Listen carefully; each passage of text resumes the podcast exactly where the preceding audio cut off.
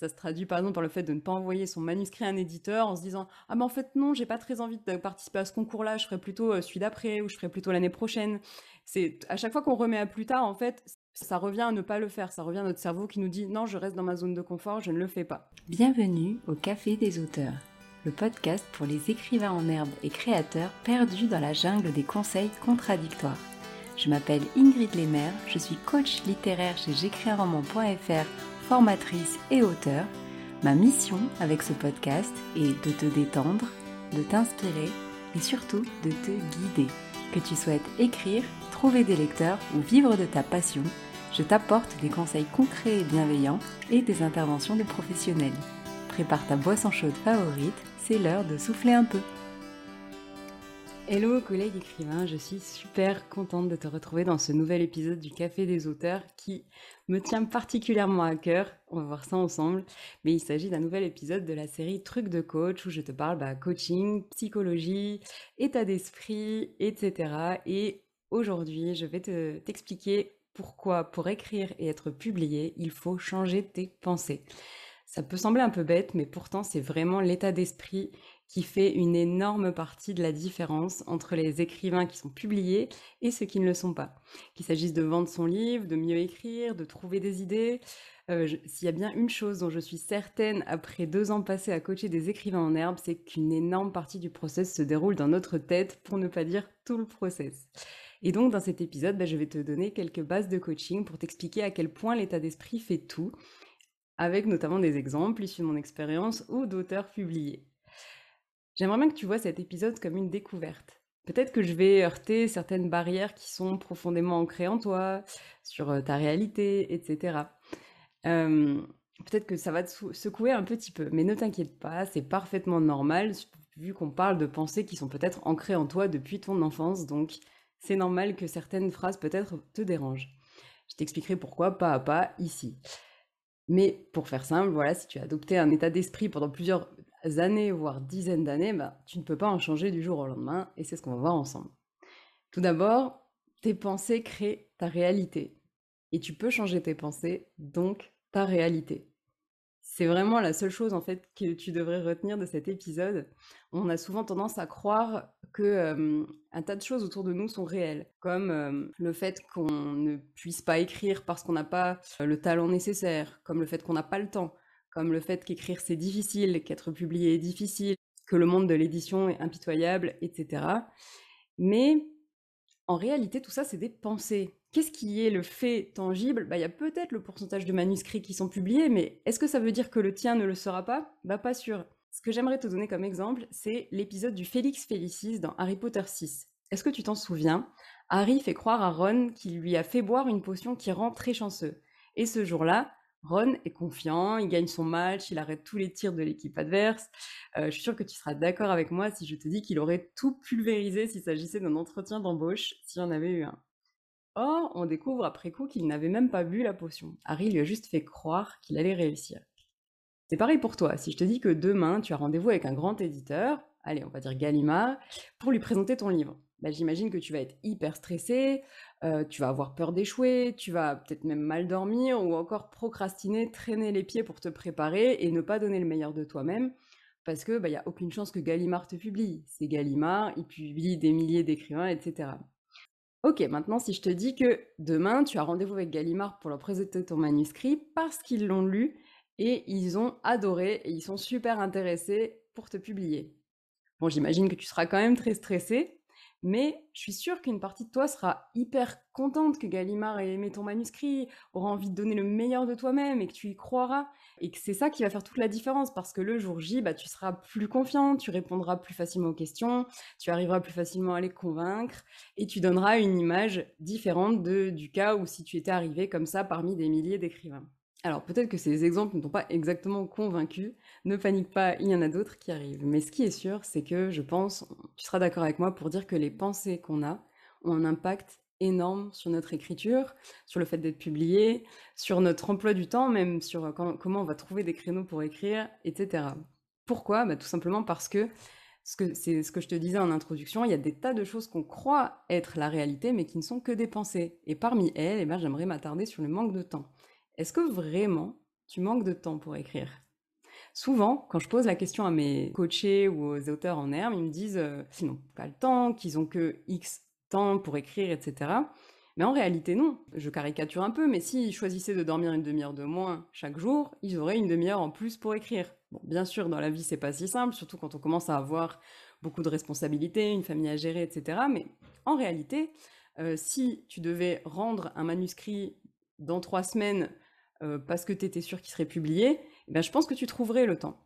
Et c'est un des exercices que je fais euh, parfois moi en coaching, c'est un petit peu ce côté, et si tu étais enfermé dans une salle et que tu devais absolument trouver la solution, sinon tu peux pas sortir, et souvent c'est là que se débloque un petit peu notre esprit.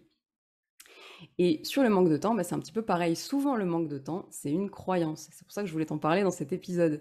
On croit souvent que c'est la réalité, mais pas forcément. Il y a aussi beaucoup de pensées, notamment cette pensée qu'on manque de temps, elle est un petit peu liée à eh bien, notre peur d'échouer, en fait, la peur de sortir de notre zone de confort. Et c'est pour ça que euh, en deuxième partie du coup de cet épisode, je voudrais te parler justement du fait que ces pensées sont normales et elles sont mises en place par ton cerveau pour te protéger. En effet, tu ressens certainement de nombreuses pensées négatives vis-à-vis de l'écriture. Je le sais, je suis passée par là, je les ai toutes faites. Il y a les pensées négatives justement vis-à-vis de ce manque de temps, il y a les pensées négatives sur je ne sais pas le faire, je ne l'ai jamais fait, euh, je vais rater, je vais échouer, c'est pas pour moi, il y a trop de compétition, c'est trop difficile d'être édité, ça ne vaut pas le coup, je n'ai pas le talent, je suis nulle, euh, il faut un certain style, il faut des connaissances pour être édité, il faut des contacts.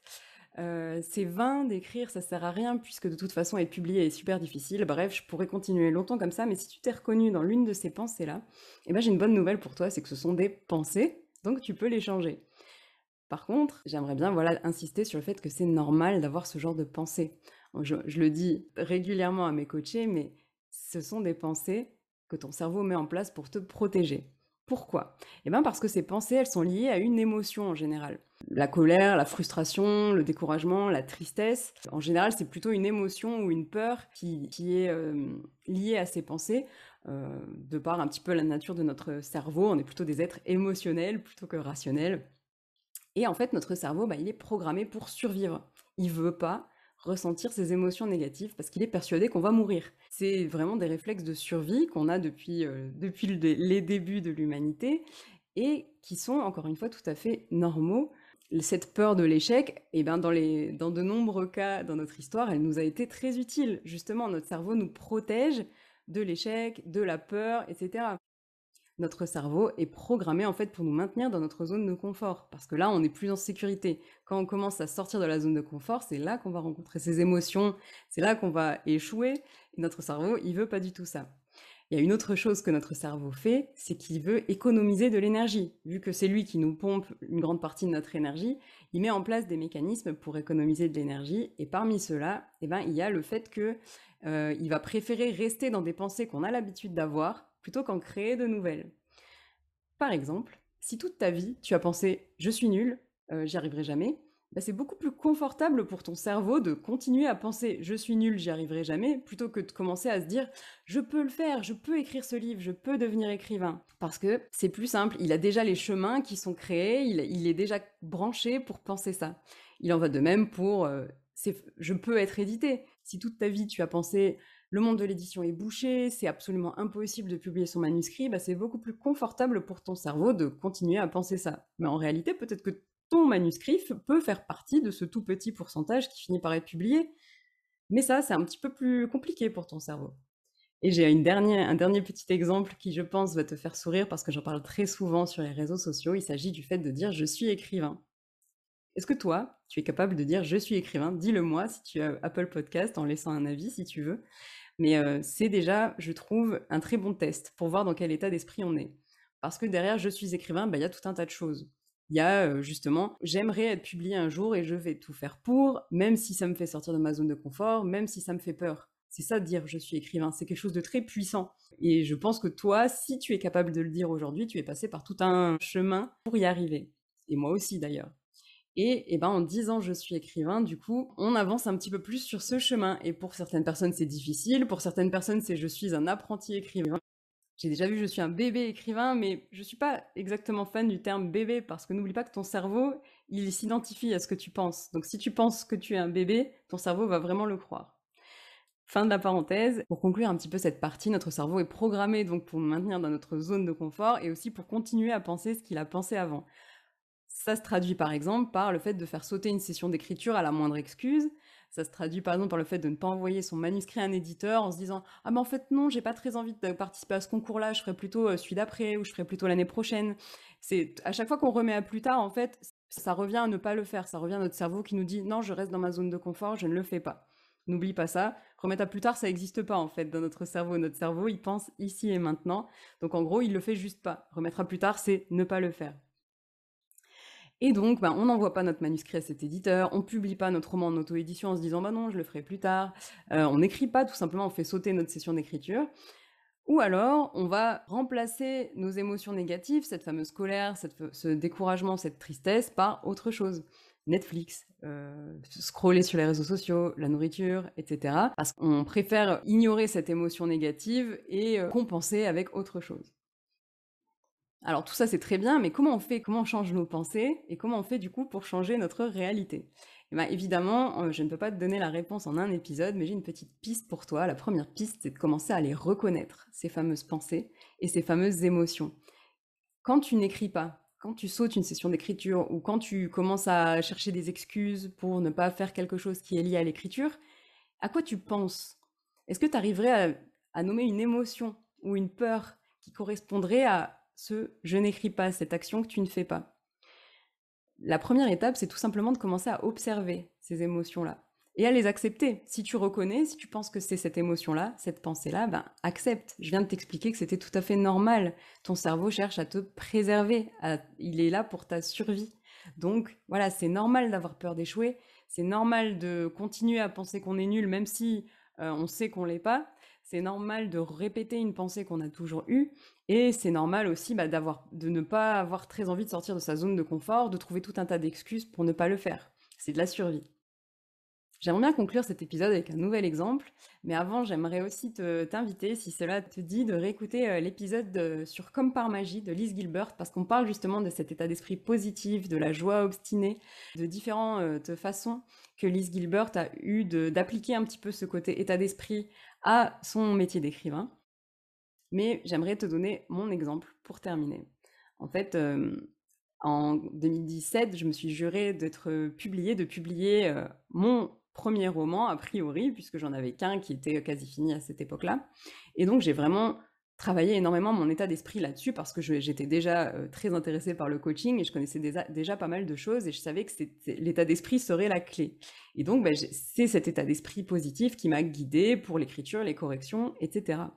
Et à un moment, j'ai vu passer un concours de pitch qui était organisé par les éditions Librinova, ça c'était début 2020, et comme dans ma tête, bah, je voulais être écrivain, je voulais être publié, puis je voulais écrire d'autres livres, et puis pourquoi pas euh, participer à ce concours de pitch, alors c'était plus sur des livres de développement personnel, je me suis dit, ben ok, j'ai qu'à participer, j'ai une idée puisque j'ai ce fameux podcast sur la nourriture émotionnelle. Et vraiment, c'est simplement le fait de me répéter régulièrement que je voulais devenir écrivain, de me visualiser euh, dans le futur, de me créer des nouvelles pensées euh, me permettant bah, de me visualiser en tant qu'écrivaine, de croire en moi, de, visualiser la fin de mon livre, de visualiser sa publication. Et ben c'est vraiment tout cet ensemble de pensées là, je pense, qui a fait que le jour où j'ai vu ce concours de pitch, je me suis dit ben allons-y puisque de toute façon, sûrement qu'un jour je serai publiée pour ce roman et donc je pourrai écrire d'autres livres et pourquoi pas celui-là? Pourquoi pas un livre sur la nourriture émotionnelle? Le jour J, bah, je pense qu'effectivement, le fait de me répéter régulièrement que je voulais devenir écrivain, de faire tout pour, de me donner toutes les chances possibles pour être publié, bah, ça m'a vraiment, euh, je pense, permis d'y aller très en confiance et de manière un peu détendue, mais en plus, j'y allais un peu pour un autre projet que le mien, donc sans non plus des mois de travail qui m'auraient euh, sûrement un peu stressé.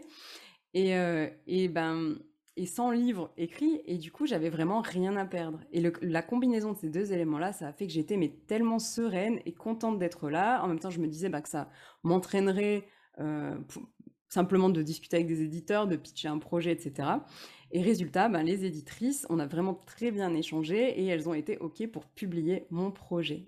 Donc, en conclusion de cet épisode, j'avais pas de livre, j'avais rien de publié, j'étais personne, j'avais pas de contact. La seule, le seul pouvoir, entre guillemets, que j'avais, c'était ce fameux état d'esprit, ces fameuses pensées et ça a débouché sur un contrat comme quoi, souvent on pense que c'est de la chance ou des contacts, mais moi dans mon cas, c'était de l'état d'esprit. Et c'est un petit peu ce que j'aimerais te dire pour terminer cet épisode, c'est que sûrement que toi, à ton stade, tu te dis oui, bah, c'est de la chance. Oui, ben voilà, elle a eu beaucoup de chance, etc. Mais je suis persuadée que l'état d'esprit peut vraiment faire des miracles. C'est aussi mon travail sur l'état d'esprit qui m'a mené à quitter mon travail salarié et devenir coach littéraire et y arriver. C'est aussi l'état d'esprit qui m'a, je pense, mené à faire, faire la paix avec la nourriture, alors qu'avant j'étais euh, sujette à la nourriture émotionnelle et que la nourriture c'était pour moi un enfer. C'est toujours un travail sur mon état d'esprit, sur mes pensées. C'est jamais la réalité qui change, les faits qui changent. C'est toujours dans notre tête que ça se passe à 99%. Et c'est ainsi que j'aimerais terminer cet épisode. J'aimerais que tu me dises que ce soit sur Instagram ou euh, dans les avis d'Apple Podcast, quelles sont toi tes pensées négatives qui t'empêchent d'avancer? Quelles sont celles qui font que peut-être tu n'écris pas le moment venu ou tu n'oses pas parler de ton livre sur les réseaux ou tu n'oses pas envoyer ton manuscrit? Et est-ce que du coup, ces pensées-là, déjà, tu les reconnais et tu es prêt à travailler dessus pour mieux les accepter et pour avancer? Je te remercie beaucoup d'avoir écouté cet épisode qui me plaît énormément. C'est vraiment la thématique qui me tient le plus à cœur et j'en profite pour te préciser que je propose un challenge confiance pour travailler sur ton état d'esprit pendant huit jours. Durant ces huit jours, j'y aborde de nombreuses thématiques, que ce soit sur l'observation de tes pensées pour les reconnaître et les changer avec des outils du coaching, mais aussi eh ben, l'application de ces exercices-là sur l'écriture, sur l'édition, sur le fait de gagner de l'argent avec son livre, parce que là, il y a beaucoup euh, de pensées limitantes, justement, de blocages dans notre cerveau, et beaucoup de thématiques autour de ça, du coaching, du fait de changer euh, ses émotions. Donc, si c'est quelque chose qui t'intéresse, tu retrouveras dans les notes du podcast un lien pour, vers ce challenge confiance euh, que tu peux obtenir jusqu'au 30 juin dans les coffrets Un été d'écriture que j'organise avec la petite boutique des auteurs et Beta Lecture Co pour une réduction de moins 60% par rapport à son prix lorsqu'il sera proposé sur J'ai écrit un roman. Et en prime, tu reçois un cahier de vacances qui a été créé par la petite boutique des auteurs pour t'accompagner pour cet été. Je te remercie encore d'avoir écouté cet épisode jusqu'au bout. J'espère qu'il t'a plu et je te dis à dans deux semaines au Café des auteurs. Bye Merci beaucoup d'avoir écouté cet épisode jusqu'au bout. Je t'offre le guide Relooking pour améliorer ton style d'écriture en 10 exercices. Tu peux le télécharger sur j'écrisunroman.fr slash guide. Et on se retrouve dans deux semaines au Café des auteurs. Prends soin de toi.